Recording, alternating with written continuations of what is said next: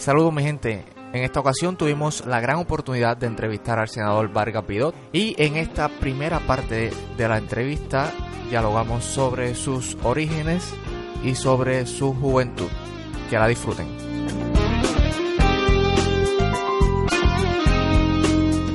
Saludos mi gente, bienvenidos y bienvenidas a otro episodio de En Contexto. En esta ocasión eh, tenemos nuestra segunda entrevista con, con, un personaje muy especial en la política puertorriqueña. Pero antes de presentarlo, eh, presento a mi compañero panelista Joel Cosme. ¿Cómo está Joel? Muy bien, Henry. ¿Cómo está? Muy bien, ya estamos en los finales. Ah, ya yo tuve el mío. Ayer tuve mi final de familia. Ya mismo. Vamos a ver cómo, cómo nos va. Espero una... espero, ¿Verdad? Vamos, yo espero una. ¿Tú tienes cuántas clases? Cuatro clases. Cuatro clases. Yo tengo cinco, estoy un poquito apretado ahí. Pues bien, presentamos a, a nuestro invitado especial. Él es senador de, de Puerto Rico. Eh, da la casualidad que es nuestro único senador independiente Eso es así. eh, en Puerto Rico y por supuesto eh, le hablo del doctor eh, José Vargas Pidot. Doctor, muchas gracias por No, revés, honrado muchísimo de, de- de participar con ustedes. Este- Y escuchando todo este asunto de exámenes, que bueno que ya yo no estoy ahí. ¿Usted estudió medicina eh, dónde? en República Dominicana. Ok. Estudié mi bachillerato acá en Puerto Rico. Este, y luego entonces fui a República Dominicana. Hice también una, una maestría en prevención eh, en la Universidad Carolina del Sur. Ok. y, y he hecho como lo, lo que se llama un fellowship en adicciones en Suiza. Ok, que el, equivalente a internado, ese tipo de, internado, sí, de, sí. de programa. ¿Y en qué eh, hizo su bachillerato acá en Puerto Rico? En educación. Y Ok. hice premédica y, y bachillerato en educación. sí.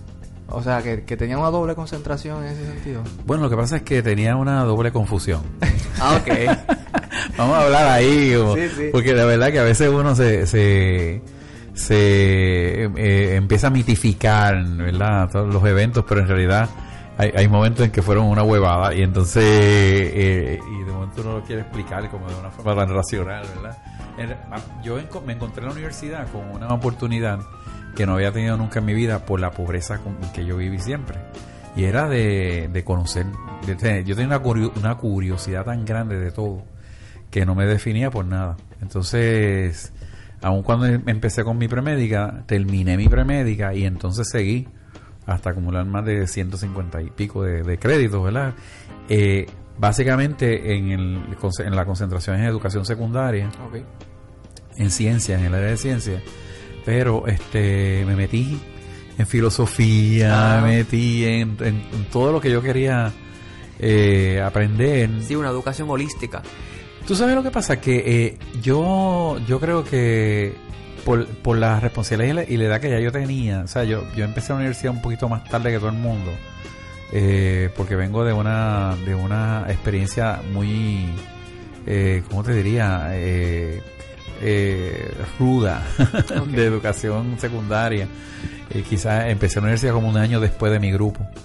Eh, ese año me sirvió a mí, ya yo estaba casado, bien, bien joven, pero ese año me sirvió a mí a, una, hacer una reconsideración, aunque no fuera tan seria como lo estoy diciendo en este momento, pero yo me sentaba en cualquier esquina de la universidad a pensar en mi vida, ¿verdad? Y a pensar que, que lo, lo valioso que era ese tiempo, que cuán- cuánto yo había deseado en, en mi vida en el barrio, eh, tener la oportunidad de compartir con gente que me expandieran ideas críticas, ¿verdad? Y, y cuántas personas eh, en, mi, en mi educación subestimaron mi capacidad de hacerlo y nunca me, me incluyeron en el grupo elite de quienes discuten esos temas. De momento me vi yo ahí este con la, con la indecisión de que me, me quedaría toda la vida aquí estudiando y desde, desde idiomas y cuántas religiones este comparativas y de yo no sé cuántas y, y de verdad fue una fue el primer concepto que genuinamente desarrollé críticamente fue el análisis de la palabra universidad como con, más como concepto que como sitio. Vas para la universidad. Eso se ha, se ha convertido en algo que, to- que ya no se procesa.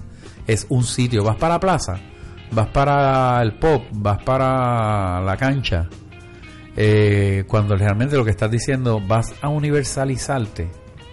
Eh, y eso ya no es así por la dureza eh, eh, curricular. Claro.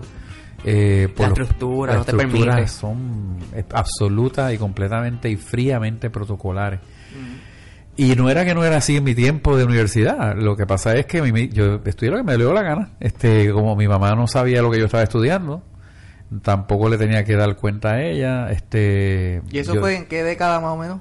eso fue en los en los 80, en 70, 80. 70, 80. Sí. Y aún así, en ese periodo, todavía la universidad o, o el sistema de aprendizaje estaba bastante sistematizado. Sí, ya estaban, o sea, te- estamos hablando de la universidad moderna. Lo que pasa es que el único, el, la- el único, eh, yo, yo tenía un, yo estaba estudiando educación secundaria, pero en mi mente tenía un bachillerato de, de, de artes liberales. Exacto. porque- La universidad Un ya de- producía gente para trabajar para la industria. No era un enfoque tan holístico, yo entiendo. La universidad hoy en día, eh, en términos generales, un- eh, tiene un enfoque utilitarista. Sí. Es una, una línea de producción. No sé si han visto la película, el documental película, La educación prohibida. No. Eh, deben de verla, se me- lo me recomiendo a todo el mundo. Sí, sí. Un amigo mío me... me- Es un- es primero que es una experiencia brutal verlo, porque quienes hacen, creo que son como 60, 90 productores que se unen del mundo y deciden hacer una película bien hecha, estilo documental, eh, para que la pirateen. O sea, con el propósito fundamental de que la gente la piratee y la comparta. Sin, y es la idea de, de- de una educación que es básicamente de domesticación, este que replica los modelos eh, penales eh, y punitivos eh, que te prepara para la cárcel Sí, es una audiencia cautiva. sí Y, y tienes ahí el, el líder, que es el profesor, dándote lo que tienes el que hacer. timbre Claro. Sí, eh, sí, una la- el uniforme este Sí, un análisis muy Foucaultiano, yo de Foucault. Eh, Foucault, La- la- esta doctrina de la represión. Tú sabes, eh, la, la- yo tuve una, una experiencia que fue para mí eh, cautivante, que fue en Argentina. Eh, yo fui a prepararme también, yo tengo un, un certificado en educación solidaria. Y, y eso fue eh, con la con una organización que se llama CLAI y con la Universidad de Buenos Aires, eh, la, la UBA le dicen. Ok. Y en esa experiencia fue interesante porque pasé por la, por la aplicación de ese modelo de educación solidaria eh, fundamentalmente en la escuela de leyes que queda en Buenos Aires. O sea, ahí, fui, ahí es que fui a- voy a trabajar. Ok. Eh, la escuela de leyes, ustedes estarían, ustedes como estudiantes de leyes estarían como que envidiándolo. Eh, empezando porque yo llegué en un periodo donde la estaba en plena en plena campaña para elegir al, al decano de leyes y al rector de la escuela. Y lo eligen por voto directo de los estudiantes. De los De estudiantes. los estudiantes, exactamente. Así que cosa- La UBA es pública. Ah, si la U es pública. Y entonces la tienen, tienen que, pero muchas universidades privadas también hacen lo mismo. Ok. Es decir que mm, el, tienen que presentar un plan, tienen que presentar una campaña estructura y, y debates y todas esas cosas. Así que la universidad ya estaba, pero eh, todos los tablones de expresión, todas estas cosas. No sé si han visto, en, aunque sean retratos, como es la UBA, la, la escuela de leyes específicamente, es un es, es como el Partenón griego. O sea, esto es una cosa inmensamente grande con estas columnas que, que abochornan. O sea, esto es una obra faraónica, pero bella. Y, pero entonces a mí me tocó ir a la aplicación de educación solidaria, que es este en el tribunal, en el equivalente al Tribunal Supremo. Este, y entonces el tribunal de Argentina le concede un piso completo de su tribunal a los estudiantes. Para que allí eh, hagan sus cosas. Allí, allí los estudiantes hacen una clínica Eh, pro bono, pero integrada al sistema de justicia. No estamos hablando de que ya tú no puedes ir a jugar allí eh, al que va a ser abogado. Son protagonistas reales. reales. Tú- cada estudiante tiene, eh, o cada equipo tiene una oficina formal durante todo el año que va, que va a estar trabajando en el lugar y se atiende personas. O sea, el- los abogados de oficio y, y el, el- en los procesos gubernamentales que se dan en la corte completa eh, refieren gente a, a ese, a ese lugar. y, y los estudiantes van participando de acuerdo al nivel de sus conocimientos. Si tú entraste el primer semestre, pues sabes que vas a apuntar cosas. Este, Ah, bueno, pero se exponen a, a esas situaciones desde el Totalmente. primer semestre. Es que, es que la educación completa, estás cuatro o cinco años donde nunca falta la praxis. ¿Entiendes? Y entonces se, se- eh, te lo traigo porque, se lo traigo porque eh, desinfla un poco la parte curricular protocolar de los exámenes y entonces le da un énfasis a la parte, a la praxis, a la- al elemento participal, learning, learning by doing, decía John Dewey. Sí. Este y entonces es, eso eh, produce una, una cosa eh, increíble, o sea, si tú ves por ejemplo los debates de estudiantes allí en una altura grandísima, la- el, de- el debate es muy articulado. Eh, y así pasó. Y, y después voy a una escuela, de ahí voy a una escuela intermedia. Y en la escuela intermedia, la escuela intermedia no tiene timbre, no tiene, es, es educación solidaria, no tiene timbre, no tiene puertas, ¿Y cómo evalúan? Eh, evalúan por tarea. Ok. O sea, eh, eh, y en el caso de los estudiantes, los estudiantes, parte de las competencias que se procuran en esa, en esa escuela es el trabajo en equipo, la construcción de comunidad como elemento fundamental de la ciudadanía, porque se educa para ser buen ciudadano primero que para ser cualquier profesional. O sea que eso en nuestro país ha faltado Sí. bastante. Entonces, pues, eh, tuve la oportunidad de ver uno de los proyectos más interesantes de esa escuela, el de, el de leyes, pues obviamente ya se los conté. Eh, aquello es intenso, lo de leyes. Te quiero decir que es intenso. El día que vayan a Buenos Aires tienen que visitar aquel sitio porque... Tenemos tarea. Eh, sí. Sí. sí, Pero lo- en, lo- en el caso de la intermedia, eh, hacen lo que se llama diagnóstico comunitario. Entonces llegan hasta los lugares y en vez de llegar como con esta visión redentora, de asistencialista, de vamos a darle a los pobres, pues hacen un análisis con, aprenden esos niños y niñas a hacer, a sentarse con la comunidad y a, eh, no sé si les estoy tomando el tiempo aquí, ¿verdad? No, este- no, esa- tenemos todo el tiempo. este, pero esto está bufiado. Lo que pasa, o sea, lo que te quiero decir es que esa confrontación de, de algo que no, ni siquiera estamos hablando de algo eh, ultramoderno, porque eso apenas pasaron tres o cuatro, cuatro o cuatro años atrás, pero en realidad, Bastante artesanal en, en ese pero es, pero es un, pero es un modelo tan eh, integrado a la educación en casi toda Latinoamérica que en el caso de Argentina en particular hay un ministerio de educación y hay un ministerio de educación solidaria.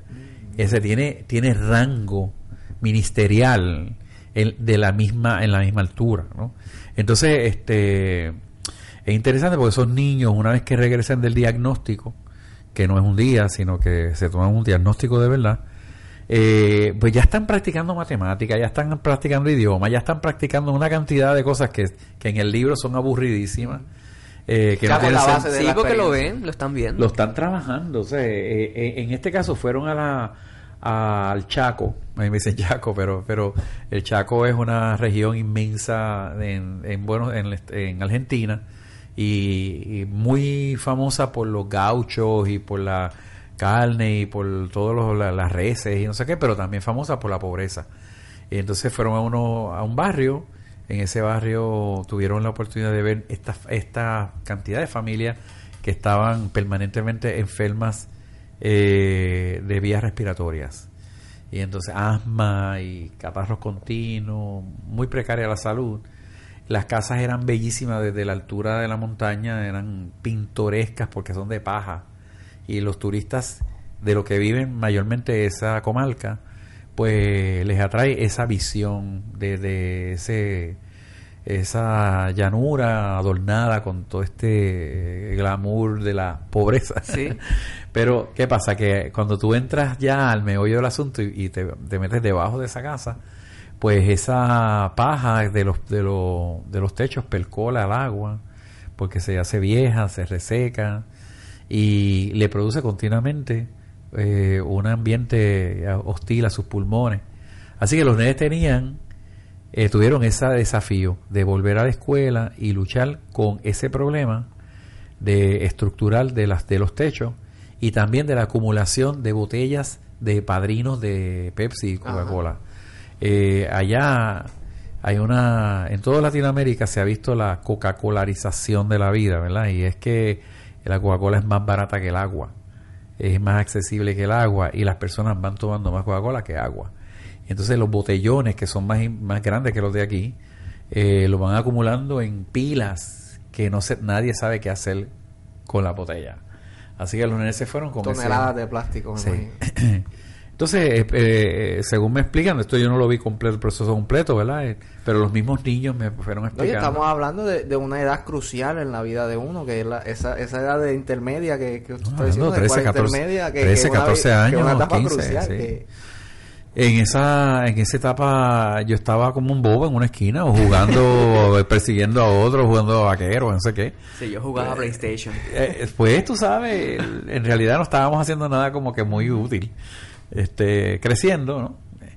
Este, ya eso es una edad donde uno es un estorbo, no, no es lindo, no es ni él no es lindo para nadie, es como que ya nadie te hace gracia, ¿sabes? Entonces, este pues esos niños desarrollaron, yo, yo pude ver el, el- el proyecto final, ellos desarrollaron unas placas, eh, unas tejas, eh, y las desarrollaron a partir de una, de, un- de una, de llevar a la práctica un concepto de física. Eh, cogieron las botellas, las, re- las recortaron, obviamente tienen los maestros, tienen gente que van, eh, les inducen ¿no? a, a repensar las cosas, eh, a ser críticos. Interesantemente, los salones de clase que yo visité no tenían asientos mirando hacia el frente, que la, en el caso de la educación prohibida, el mirar hacia el frente en los salones de clases es bien inducivo a la prepotencia del que De la autoridad. de la autoridad el- eh, es señalar y subrayar una relación de poder desigual, ¿verdad? Que Claro, porque nosotros estamos sentados, él está parado, la altura. la altura, exactamente. Entonces eso eso es interesante y e- eran mesas, mesas de trabajo inmensas y todo el mundo se sentaba alrededor de la mesa. En la mesa no habían adornos sino maquetas, este, herramientas. La escuela tenía in- había hecho una inversión grandísima en, en máquinas para desarrollar prototipos. Este, porque era una escuela de diseño industrial en intermedia. Ujú. ¿Entiendes? Eso, eso es lo que tú lo que tú ves cuando un país, pero Argentina no necesariamente se tiene que, que se tiene que plantear como el país que nos está enseñando economía, porque ha Sí, pasado sí, por las mismas claro. situaciones nuestras, ¿verdad? O peor. Pero por otro lado, tampoco debemos de ignorar que en los países, a diferencia de como a veces los puertorriqueños vemos, no todo está totalmente mal, no todo está totalmente bien, pero la tendencia nuestra de demonizarlo todo en un solo polo no nos deja ver entonces las cosas buenas que, que ocurren y pasa en Argentina también. Y ellos diseñaron una teja a partir de la botella de Coca-Cola.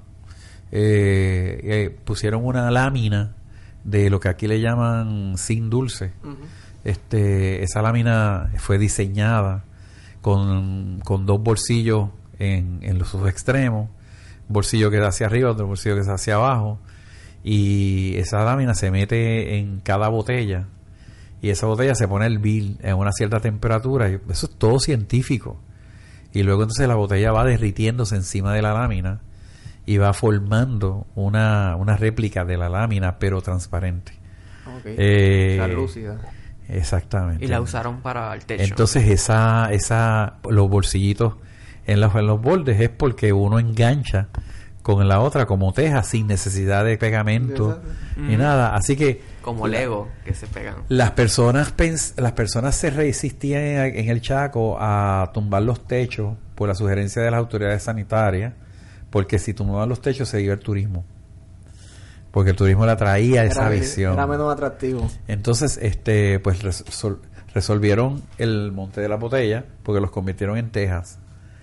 No lo hicieron ellos, sino ellos hicieron el prototipo, pero la comunidad se le enseñó a hervirlo y a desarrollarlo.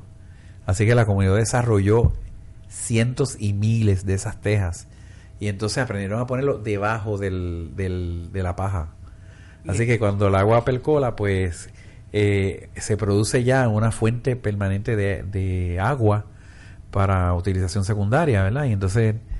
Eh, Sí, para- resolvieron muchos problemas. Resolvieron porque problemas. sigue siendo turístico. Y, y ahora usa- tienen agua y no se Bueno, además de que lo, hacían ellos mismos. Y ya no tenían que comprarlo en ningún lado. Resolvieron 20 cosas. Entonces pasa, hace su grado ya de, de premédica, se va a República Dominicana. Fue una decisión fácil. Irse, No. No, no fue fácil. No tan lejos de su patria, pero no era su patria. Para un pobre eso es lejos de mi patria. Porque yo tenía los chavitos contados. Claro. Eh, yo no podía darme el lujo de estar viajando para padecer. Yo tengo, yo estudié con un montón de personas millonarias. Eh, en ese tiempo era el boom del Bolívar. Y así que estudié con muchos venezolanos que, que literalmente cuando salían por la tarde se venían para Puerto Rico hasta en la playa. Oh, wow. Y regresaban por la noche. o, sea, eh, o al otro día estaban en Miami. Eh, podían yo estudié con el con el hijo del presidente de Venezuela este en aquel entonces Luis Inchi.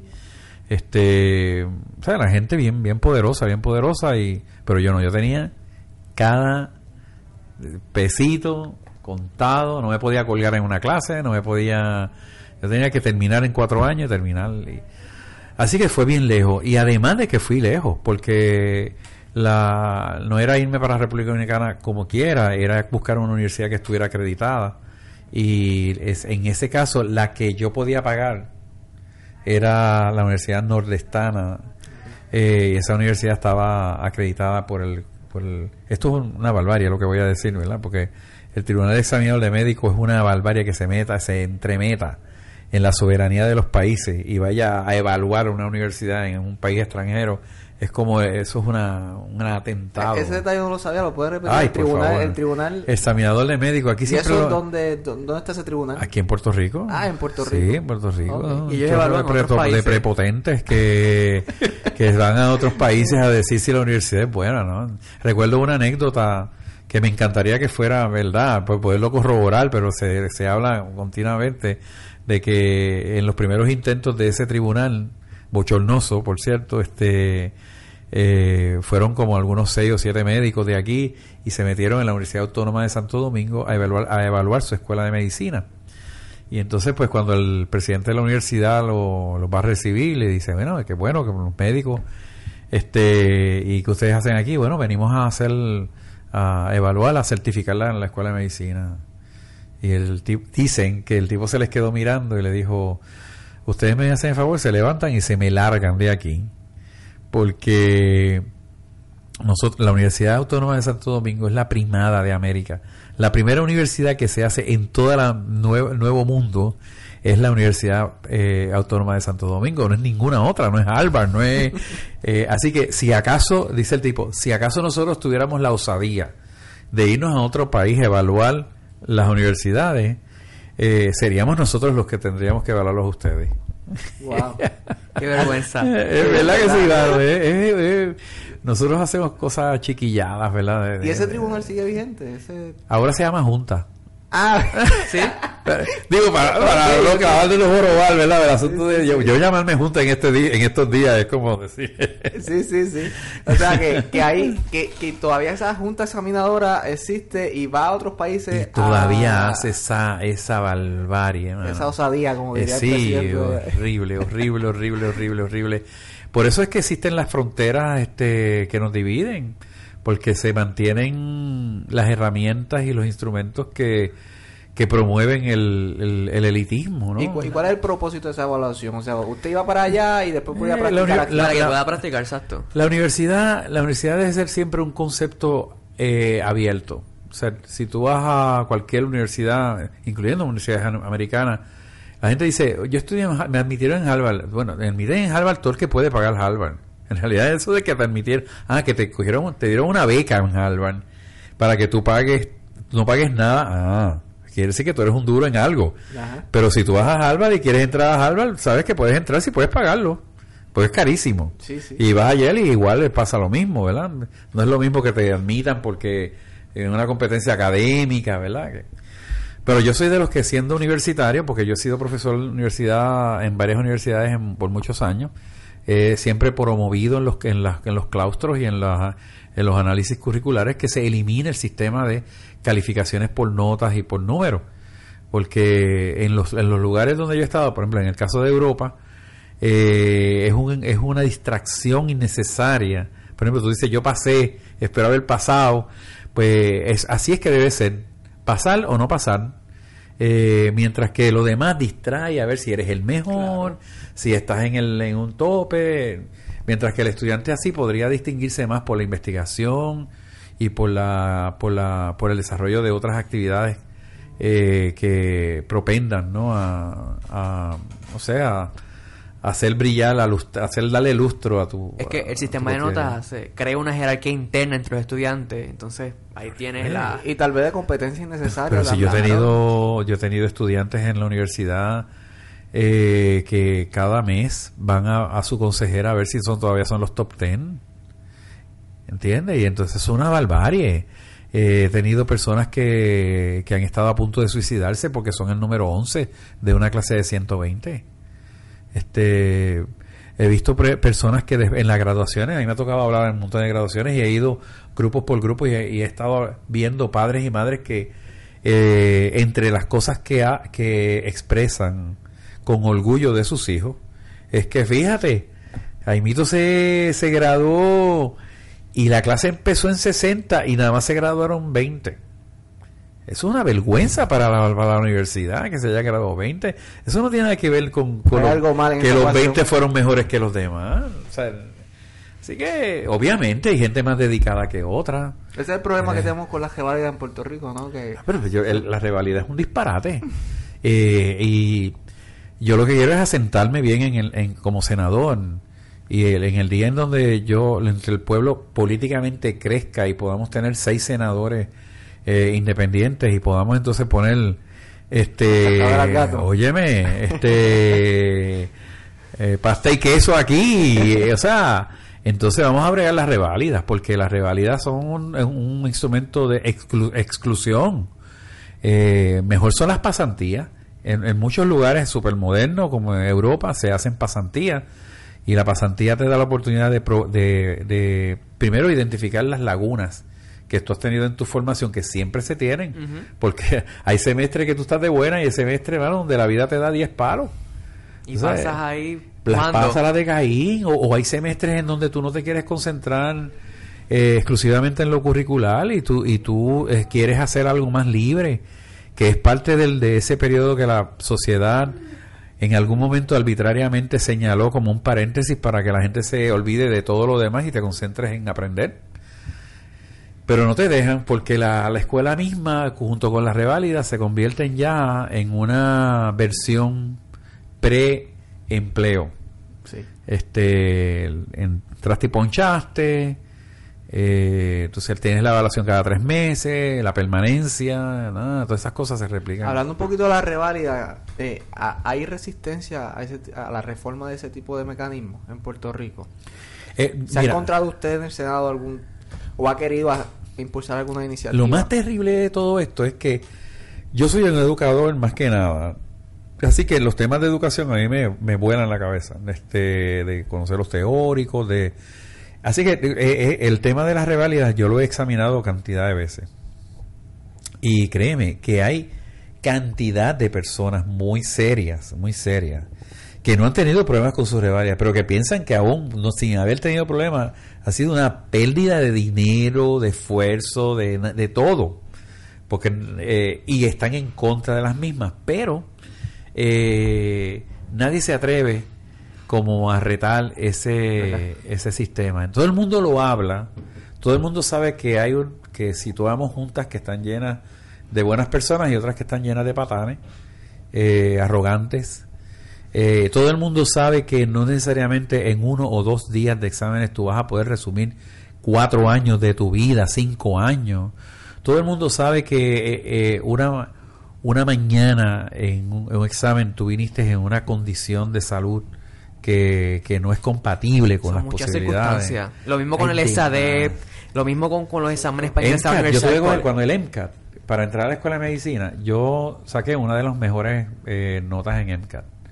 Y les quiero decir, y lo- yo lo digo abiertamente, que yo no sé ni fue co- como yo lo saqué. Pues obviamente yo me doy cuenta de lo, inexacto que era ese examen. Yo llegué esa mañana debatiéndome si yo quería coger el chavo examen o no eh, porque había tenido problemas con la novia que tenía, eh, estuve jangueando la noche anterior y estaba todo cansado, eh, entré a última hora y yo dije, ah, yo no quiero que salga el examen este, pero al fin y al cabo, como había pagado, pues no quería volver a mi casa sin haber hecho por lo menos algo. Así que honestamente, yo creo que el examen yo, eh, yo, yo no creo que en mí eh, midió nada. Si llegase a medir lo que, lo que genuinamente podría tener la pretensión imaginaria, ¿verdad? Este, de medir lo que necesita ser, tener para ser un médico, pues yo hubiera sacado la nota mejor del mundo. Porque yo desde siempre he sentido vocación de ser médico, pasión por lo que, por la medicina, intensidad fuertísima. De hecho, cuando estuve en, a nivel de premédica, me tardé tanto cogiendo clases porque sentía que era un deber de un médico saber de todo. Eh, y no, nada más de medicina. ¿Cuál, ¿Cuál sería la alternativa a ese sistema, sistema a ese sistema? Primero, este, primero yo creo que eh, hay que tener un, un, gobierno que crea eh, en uniformar quizás un sistema eh, final departamental de avalúo en, en, las carreras, de tal manera que el diploma se constituya en, la, en el documento final que valide tu, tu conocimiento. Este, Luego entonces vamos a poner que todavía el sistema tenga dudas de, la falta de, homogeneidad de, de, sistemas que son diversos, como las universidades privadas, públicas, etcétera. Eh, entonces podría establecerse una, un, un año de servicio público en donde hay una evaluación laboral de tu desempeño, pero no con el propósito de hundirte, sino con el propósito de tu superar eh, las lagunas. O si es que se quiere llegar a algo estrictamente eh, estricto como un sistema de medición como tal, pues está la pasantía, que es probada. O sea, la pasantía se usa en España, se usa en muchos lugares y la, la sería en donde formalmente hay un programa de a veces seis meses, un año, donde tú ejerces tu, la profesión que, te, que la universidad te, concede, el título que la universidad que te concede, pero esos cada uno de esos periodos termina con un examen eh, que lo que mide es la necesidad que, tienes tú de reforzar las áreas, eh, diferentes áreas. Ahora mismo tú te cuelgas en una reválida y puede ser que la acumulación de los puntos por las cuales tú te colgaste estén solamente en unas áreas que tienes que tienes deficiencia, sin embargo, todo lo demás lo tienes perfectamente bien y tienes que entonces repetir de nuevo. todo todo. Sería como una segunda vuelta en, la cosa política, ¿sabes? Como que reforzar esas lagunas que no... Bueno, y como en la segunda vuelta, el que va ganando un poco pierde. Sí. Quería preguntarle, ¿en qué año se graduó de, medicina? En el 86. En plena época del SIDA. Sí. ¿Cómo fue eso? ¿Cómo lo afectó? imagínate, este, yo, yo eh, digo siempre que yo fui un, un nacido, ¿verdad? Yo nací profesionalmente en el tiempo del SIDA. Me afectó eh, la vida de tal forma que hoy día no me considero médico sino salubrista, porque me, desnudó un sistema, un sistema que no estaba preparado para condiciones crónicas, que son las que son más, prevalentes. Segundo, un sistema que tenía una absoluta insensibilidad frente a condiciones que tocaban lo personal, lo íntimo, lo sexual. Eh, era algo que estaba oculto y, el SIDA lo reveló él reveló que no había tanta blancura en la bata. Nadie quería descubrir. Nadie lo quería admitir. Entonces, este, y también reveló la, la, la, quizás la fuerza que, eh, que todavía en este momento eh, mantiene la medicina corporativa. Eh, el, SIDA reveló las vergüenzas de la fabricación de medicamentos, reveló las, las incongruencias del FDA, eh, reveló eh, las ideas todavía de segregación que se mantienen en, la, en las áreas de la medicina, reveló que los millones mandan. este, entonces eso eso me tocó vivirlo en vivo, en vivo ahí. O sea, me tocó fuertemente. No solamente cuando me gradué, yo, yo mi último internado de medicina interna, eh, como era extranjero, me mandaron a una sala, a manejar una sala de mujeres que tenían una enfermedad rara.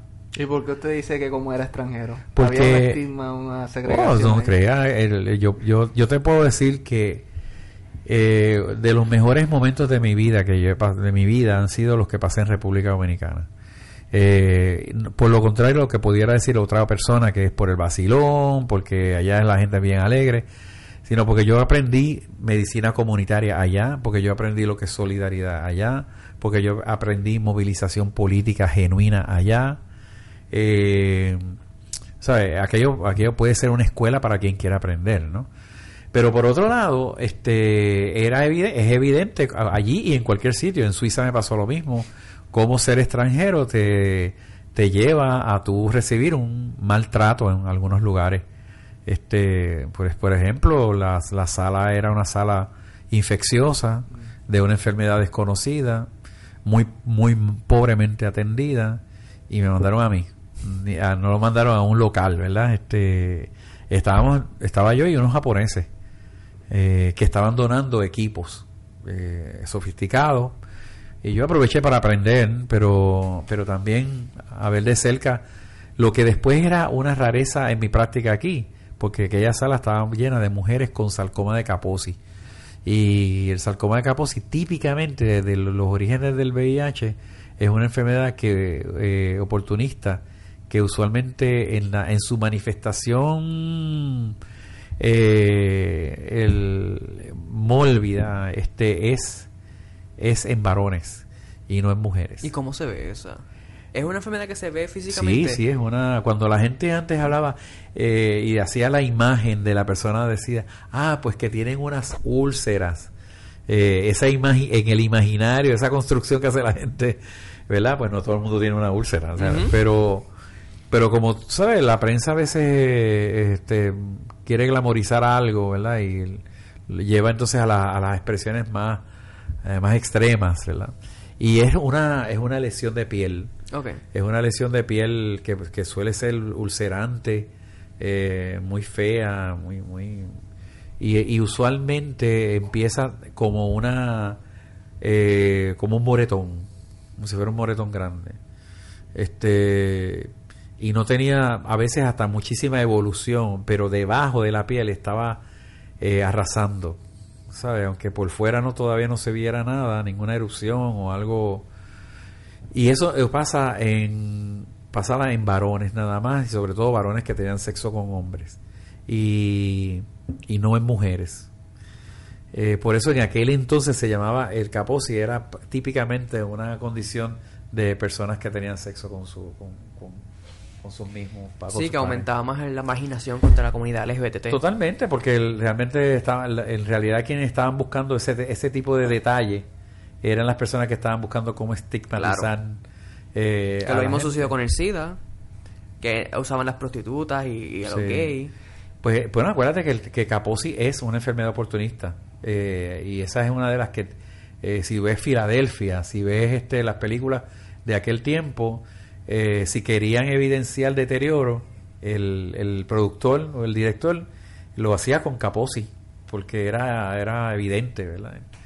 Así que eso era interesante, ¿verdad? A mí me- eh, eh, así fue, nací yo en esa parte, pero cuando vine a Puerto Rico, el año de servicio público, eh, el primer año, porque tuve que hacer dos años, el primer año lo hice en un programa que se llama Ocasir, Mm.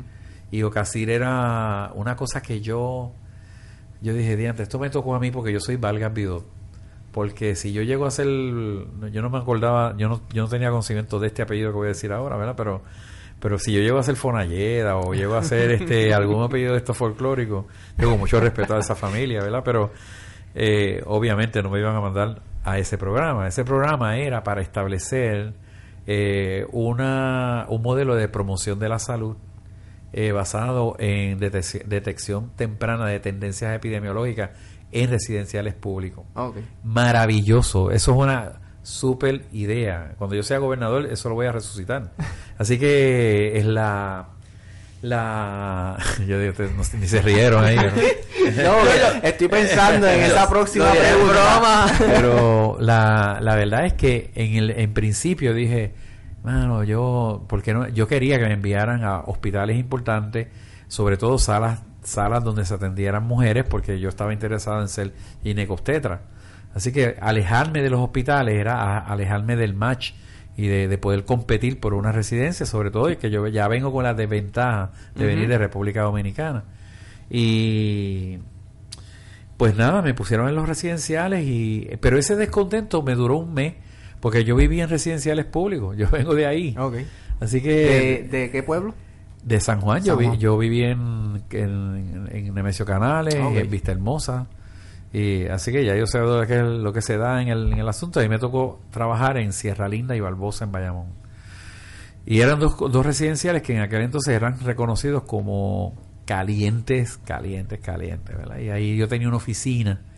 Eh, a partir de esa oficina, pues yo me movía también a otros residenciales, atendía Brisas de Bayamón, Magnolia, Virgilio Dávila. fue, fue, un médico de la calle, no fue un médico de oficina. El año de servicio público me pusieron en la calle. Las guardias las hacía en el Hospital Regional de Bayamón, cuando me tocaba guardia, pero el, todo lo ambulatorio, pues me tocó en la calle. Y, y yo creo que de ahí entonces se consolidan los conocimientos de medicina comunitaria que venía yo arrastrando de, de República Dominicana, que, que yo siento que esa fue una de las grandes bondades de ese país conmigo. Y luego entonces, pues le vi el no yo no, obviamente en ese momento yo no le vi la trascendencia hoy en día yo soy lo que soy gracias a esa experiencia porque en realidad el ser médico de la calle en los términos puramente utilitaristas y codiciosos de la nueva medicina es el nadie es, es, nada es ser un no deja. un perdedor puro. De hecho hay escuelas de medicina donde yo he estado escuchando estudiantes que que en donde alguno se atreve a decir yo quiero ser geriatra y el bonche entero se orina de la risa porque eso es un loser. Porque tú quieres ser atender viejo.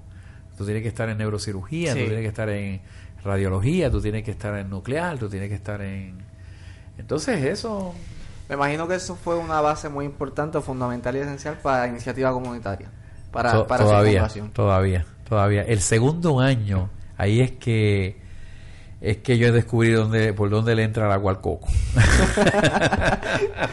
Porque en el, en el segundo año, cuando yo estaba ya dispuesto a entrar a competir por una residencia, eso se llamaba la quinta trayectoria. Este es una forma, ¿verdad?, de, poder reintroducir a alguien que viene a estudiar del extranjero. Pero entonces, este, ¿qué pasó? Que me, que no había espacios y eh, me pusieron entonces a dirigir una clínica en Cataño. Y entonces en esa clínica en Cataño era, bueno, yo imagínate, ya decirme que voy a dirigir una clínica, pues ya yo estaba que, que llegaba ¿Cuántos años usted tenía? Yo no recuerdo, como, como treinta y pico. Veinte y pico a treinta. Quizás veinte y pico, así bien joven. Pero eh, ponerme ahí Ah, bueno, tuve unas, experiencias interesantes que sí me acercaron un poco a lo que iba a ser iniciativa. Primero, obviamente, el organizar comunidad.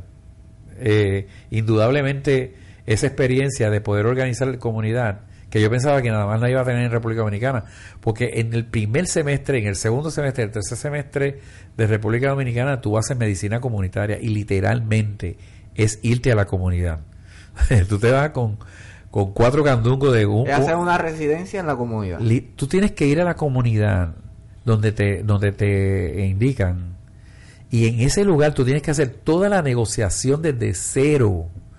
Conocer a los vecinos y buscar que algún vecino negocie contigo un espacio para establecer tu clínica. Establecer y entrenar ayudantes.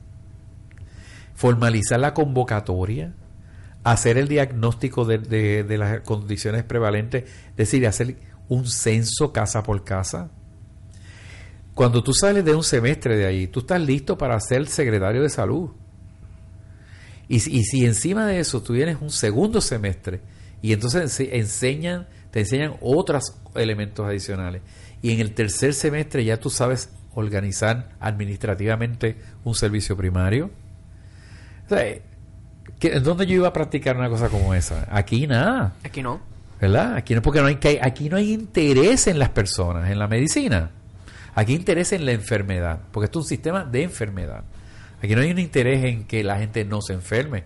Aquí hay un interés en que la gente se enferme, porque ahí es que vienen los chavos. ¿Entiendes? Así que... Y con esa visión es que vienen los estudiantes de medicina, porque yo tengo compañeros de ciencia que quieren ir a, la escuela de medicina a hacerse rico. Sí. Hacerse rico. Y lo dicen y que se enfermen y mejor, porque así yo cobro, así que...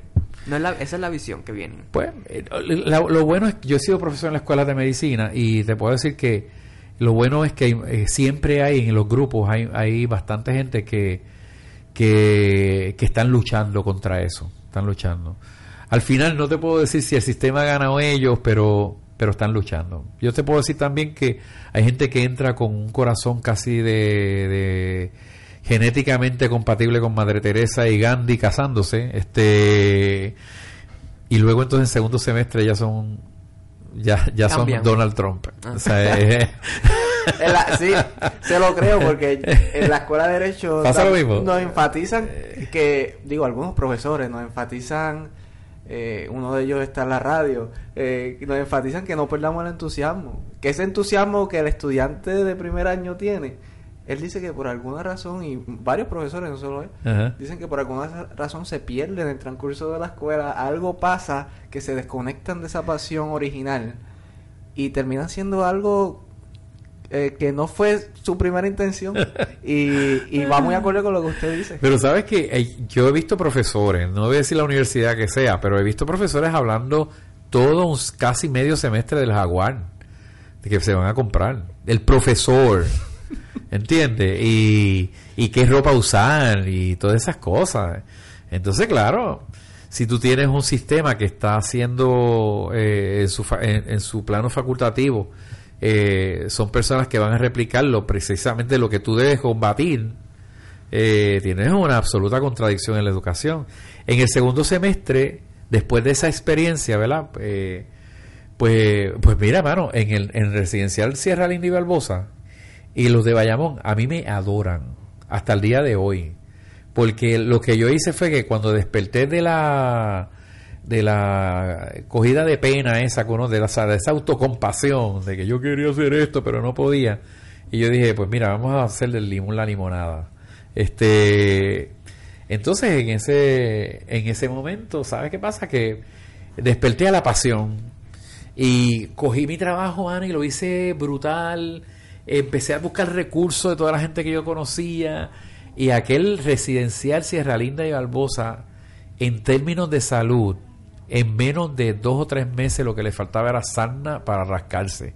Porque ya yo, ya había, ya yo había organizado las, los, maratones de, del Día del Pavo, de yo no sé qué, pero a un nivel salubrista ya yo tenía referidos a, a, clínicas en Estados Unidos a gente, ya yo había identificado todos los hipertensos de la localidad, ya yo los tenía medicados con sus referidos, ya yo había peleado con cuanto médico por, por las barbarias que les hacían.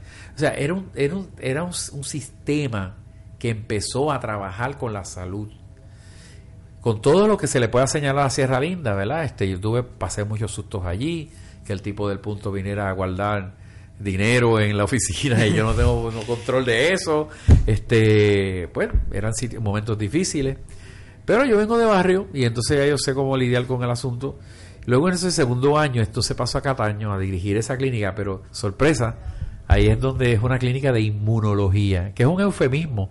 Realmente es una clínica de VIH, pero nadie se atrevía a decir eh, que era de eso, excepto que era tan evidente el prejuicio que ahí es donde se me daña el corazón y se me agua el entusiasmo.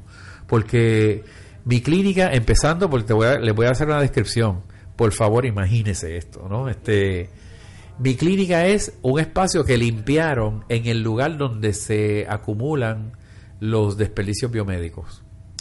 Así que esos, esas cosas rojas que usted ve, que echan las jeringuillas y todas esas cosas, pues eso hay un almacén especial para eso. Eh, en ese lugar acomodaron todos esos botellones en un lado en lo que lo vienen a buscar y el resto es mi clínica. ¿Ok? O sea, que es el, el, basurero de la, del. O sea, que usted tenía ese almacén ahí con la clínica. Con la clínica. Pero mi oficina personal, como médico, que es el único médico que había, era que eh, había un baño de más, ¿verdad? Entonces le quitaron la, la taza, el inodoro, la vasideta, este, le pusieron una tapita de metal, de, de madera, no sé si han visto eso en muchas casas que le ponen, cuando están construyendo, ¿verdad? Le ponen papel y le ponen una tapita. Eh, y todo ese, esa, esas losetas de, de baño público que son blancas, eh, con el, el, dispenser de, del papel sanitario, era lo que yo tenía detrás de mi, de mi oficina, porque el escritorio estaba encima y despedía los olores del, del, de, toda la cañería, ¿verdad? Pero esa era mi oficina. La enfermera que me asignaron, no... ¿Y esto era algo gubernamental? Sí. Ese era, el, esa era la primera expresión que fue absolutamente tímida e hipócrita del gobierno de Hernández Colón. Este, vamos a subrayar, tímida y también hipócrita. A, la, a una crisis que se estaba llevando por el medio miles de puertorriqueños que merecían vivir y que el único criterio que ese gobierno criminal, tanto ellos como PNP o los que, vinieron después, pero empezando por ahí, eh, usaron la enfermedad para salir de la gente gay, para salir del adicto, para era una limpieza que se está social. Sí, una eugenesia. Eugenesia, exactamente. Y yo, y yo... Utilizar una gran máquina de presión, como un político en estos días estaba diciendo, para limpiar la mugre. Tal vez, ¿verdad? En ese entonces se pensaba así. Se, se pensaba así. Todavía hay gente que créeme que lo... Que lo, que lo eh, sin embargo, la, los sectores que han sido proactivos en la denuncia, en la denuncia en el reclamo por sus derechos, como son las feministas, como han sido la comunidad LGBT, eh, han sido la base de, de las expresiones de otros eh, sectores que han sido eh, que han estado siempre en silencio. Son el, el, punto referencial del activismo. O sea el VIH logró que el, el todo el sistema de investigación farmacológica se cambiara para siempre. Hoy los pacientes de cáncer exhiben sus lazos rositas y toda esta cosa por una lucha que no dieron ellos, la dieron esas personas, muriéndose y acabando con su, o sea, sus vidas acabaron temprano, porque en aquel entonces, cuando yo empecé en el, eso fue el 88, en ese, en ese año moría, por lo menos en mi clínica, morían cinco y seis personas semanales. ¿Entiendes? Que yo los conocía, que llegué a querer, que llegué a sentir, porque a mí me enseñaron en República Dominicana una medicina en donde participan las emociones, donde uno transmuta, no una medicina de afuerita. Y, y, mi corazón se desgarraba ver cómo el sistema se ponía de acuerdo para, para provocar esas muertes. ¿Entiendes? Así que aquella famosa expresión, no sé si la recuerdan ustedes en el área de leyes, en donde se le pregunta al secretario, al, al director de la oficina, se llamaba entonces para de, asuntos del SIDA, de la de, oficina del gobernador para asuntos del SIDA, se llamaba. Y aquel médico, no recuerdo el nombre de él, pero que le preguntan en una un adiestramiento a toda la policía de Puerto Rico que hacía si un este adicto lo amenazaba con una jeringuilla y él le decía, saque el revólver y vuélale la tapa a los sesos. Ese médico, que era el que dirigía la parte de SIDA, ese era su sentimiento. Ese era, eh, y básicamente las reuniones, yo, ese hombre después se sinceró conmigo y, y, tuvo unos cambios inmensos en su pensamiento, ¿verdad? No, lo, no tan intensos como yo hubiera querido, pero, pero se lograron algunos. Luego, cuando se lograron, lo votaron pero eh, Esa oficina que usted se refiere tuvo un escándalo después, ¿verdad? No, no, pero esa no fue. Esa no fue. Esa no fue. de la administración de Rosselló. No, no, no, pero ni siquiera fue la administración, fue la oficina eh, de, SIDA, pero de la fundación, la, el Instituto del SIDA. Ah. Ajá, Ese fue el escándalo, pero el Instituto del, SIDA era una organización cuasi gubernamental. Ok. Y adscrita al municipio de San Juan. Este bueno, así que, bueno, esa, esa básicamente fue, eso es lo que me da entonces margen a, ay Dios mío. para la gente que se no estoy aplaudiendo, hay, un, mosquito aquí alrededor. Un por ahí. Pero El asunto es que en aquel entonces eh, yo iba desilusionándome más con la, con la medicina. Hasta una famosa anécdota que le contaba muchas veces, ¿verdad? Que voy a hacer mi guardia y de momento ahí estoy, todavía tengo el guille de médico y todavía me encantaba usar la bata blanca y todavía tenía, esperaba con ansia las guardias porque era el único sitio donde me podía poner una bata, en el caserío no podía. Y ahora que estaba trabajando en un, pequeño hospital, pues ya era, volvía nuevamente a, al ego, ¿verdad? Pero cuando voy a esa guardia, pues están estos dos compañeros apostando. Eh, ¿cuándo, se va a morir una paciente? Y estaban apostando el reloj. Y entonces yo, yo no podía creer que había tal grado de insensibilidad. Este. Una paciente de su clínica. Una paciente. Una paciente. Porque yo eh, me tocaban las guardias random. Ok. Eh, y entonces eso quería decir que no sabía quién yo iba a ver en la emergencia. Y eso le causó el coraje necesario para no, lo que pasa es que yo empecé a ver de a qué paciente ella se refería, ellos se referían. Ok. Entonces cuando encontré eh, en cada emergencia, ojalá que eso no esté pasando hoy en día, pero en las emergencias hay unos hay unos espacios de desecho, ¿verdad? unos espacios, un matrix que se se esconden a las personas con quien no se, no se va a trabajar. Entonces esa mujer estaba en esa oscuridad, yo la busqué y estaba allí tirada en esa camilla llena de vómito y de diarrea, estaba eh, lo que se llama una respiración agónica. Eh, los americanos le llaman gasping, ¿verdad? buscando aire. Estaba semicomatosa, literalmente estaba al borde de la muerte. Y ellos estaban apostando a ver cuándo se iba a morir. el deber de un médico no es luchar contra la muerte, es luchar a favor de la vida. Pero, pero aún ante la ante la, la realidad que está viviendo esa persona en esa transición, entonces el deber del equipo sanitario es buscar que esa muerte se dé en, la, en el espacio de mayor dignidad, ese respeto al ser humano que todavía está respirando. Pero claro, era una tecata, era pobre, era negra, y no tenía familiares allí.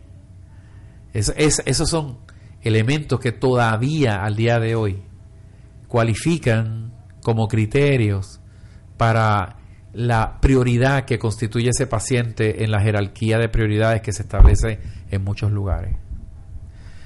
Esa, eso a mí me llamó la atención muchísimo y pues busqué una enfermera que se resistía a ayudarme, pero al fin y al cabo la convenzo y entonces podemos bañar a la paciente buscar una ropa esa de papel, el vestir, limpiar la camilla y ponerla de nuevo allí y dejarla que muriera, ¿no? Pero con dignidad. Entonces, este, yo seguí mi guardia y cuando iba, me iba a ir para mi casa como a las 4 de la mañana, pues paso por el, por el lugar a ver cómo está la paciente. Y está ella en ese ambiente, no sé ni cómo explicarlo, pero en los sitios donde ya la muerte está cercana hay como un sopor o sea, hay como un mist, como dicen los americanos, ¿verdad? Como que se hay un ambiente pesado, en el, hay, hay algo que es diferente, ¿no? Eh, a mí se me exprime el corazón porque yo no puedo ver una, una soledad tan grande. Entonces eh, levanto la, la, la, paciente que yo creo que ni pesaba ni 75 libras. sí, era caquética. Pero la gente en aquel tiempo moría caquético. Perdía la vitalidad. Y la abracé, la abracé. Eh, es lo único que se me ocurrió. Y le dije al oído, le dije, mira, yo me siento, me quiero pedirte perdón, porque me siento avergonzado porque todo lo que yo estudié, de ninguna de las cosas que yo he estudiado me sirve para salvarte la vida. Lo único que yo sé hacer te lo estoy, lo estoy haciendo, te estoy dando un abrazo. Ven paz. Bueno, estaba hablando de los muertos, ¿verdad? Ella no me está contestando, está monga, está... Y me fui para mi, para mi casa, ¿no? Me fui, se me fui a bañar y me fui a trabajar, porque me tocaba trabajar en el hospital en Cataño. Y después cuando termino, este, regreso al hospital por curiosidad a ver si ya haya muerto. Eh, todo esto porque la, la confrontación ética que, se, que ocurrió con aquello del reloj me llevó a tener una especial atención en cómo esa mujer podía ser, en esencia, eh, una muestra representativa de lo que estaba pasando en todo un sistema. No solamente en VIH, sino cualquier persona que no cualificaba para ser simpático. O prioritario para. Ah, no, pero prioritario puede ser una palabra que cualifique un, un criterio científico. Pero hay algo de capricho, simpatía, es una percepción absolutamente subjetiva. Este, eh, no, llega, llega Ricky Martin a una, a una, a una este, consulta, a una emergencia, que es abiertamente gay. Y llega abiertamente gay a alguien que vive en una esquina. ¿Y sabes a quién va? El, el problema no es que sea él, el problema es que aquí hay un criterio que, que es acumulativo de varias cosas. Él es lindo, él es blanco, él es rico, él es famoso. Sí, es la cuestión de la interseccionalidad. Exactamente. Es la cuestión de eso. Es, brutal eso, ¿verdad? las identidades. Entonces, yo, cuando llego, llego allí, este, mano, encuentro a la mujer sentada en la, en la, en la camilla. Por su propia fuerza. Bebiendo su jugo de china como si cualquier cosa. No podía creer, ella no me reconoció. Pero obviamente yo sí, a ella. Y ¿cómo estás? ¿Cómo? Y ella me miraba así como que, ¿dónde tú apareciste, verdad? Pero entonces le empiezo a contar, mire, yo, yo estuve haciendo la guardia aquí contigo. Y nos hicimos amigos. Entonces salió del hospital, no se murió. Qué bueno. Recobró la, su relación con su madre. Terminó su carrera de estilista. Eh, recobró la, una relación que tenía con su pareja que tenía sus dos niños. Eh, logró un apartamento en Brisas de Bayamón, que lo adornó bellísimo. Yo comí un montón de veces allí. Eh, la relación de esa mujer y su esposo con el resto del, del, residencial era de liderato. Entró a la iglesia, que son, yo no lo hubiera llevado, pero ella misma fue. Este, no es porque yo esté en contra de algo religioso, ¿verdad? Sino porque a veces la gente hasta cualifica por eso. Sí, sí. pero la iglesia constituyó un buen grupo, un grupo de apoyo. Y murió cuando le dio la gana. No cuando el sistema la mataba. Entonces eso, ese, ese si, si a mí me preguntan en mi vida cuál es el, ese turning point que me lleva a mí a ser lo que soy hoy, primero salubrista y luego político, ese momento junto con otros, pero ese es el momento como ese esa esa epifanía, ¿verdad? este me lleva a mí a hacer una reflexión que todavía estoy en ella, todavía estoy procesándolo, ¿sabes? Y y entonces me, me, me desencantó totalmente con la medicina biomédica. Y me ilusionó entonces el trabajo social, me ilusionó las humanidades, me ilusionó Paulo Freire, empecé a hacer, a leer todo lo que él escribió, a escuchar cosas que, entrevistas grabadas, a reunirme con personas totalmente diferentes que no hablaran de síndrome, ni hablaran. Levanté entonces la clínica mía en Cataño de VIH, era de VIH y no de inmunología. Ah, eh, veía 60 y 70 pacientes diarios, eh, visitaba gente, los pacientes empezaron a reaccionar al buen trato, no había una medicina diferente, eh, al buen trato. Hice un network de una alianza en, en los comerciantes de Cataño para que las carencias eh, de esas personas se pudieran este eh, asumir con algunas cositas aquí y allá, conseguir trabajo, conseguir aquello. Bueno, pues hasta aquí esta primera parte de la entrevista realizada al senador Vargas Pidot. La segunda parte de la entrevista donde hablamos sobre la política actual de Puerto Rico y sobre su futuro político estará disponible en un próximo episodio. Hasta luego.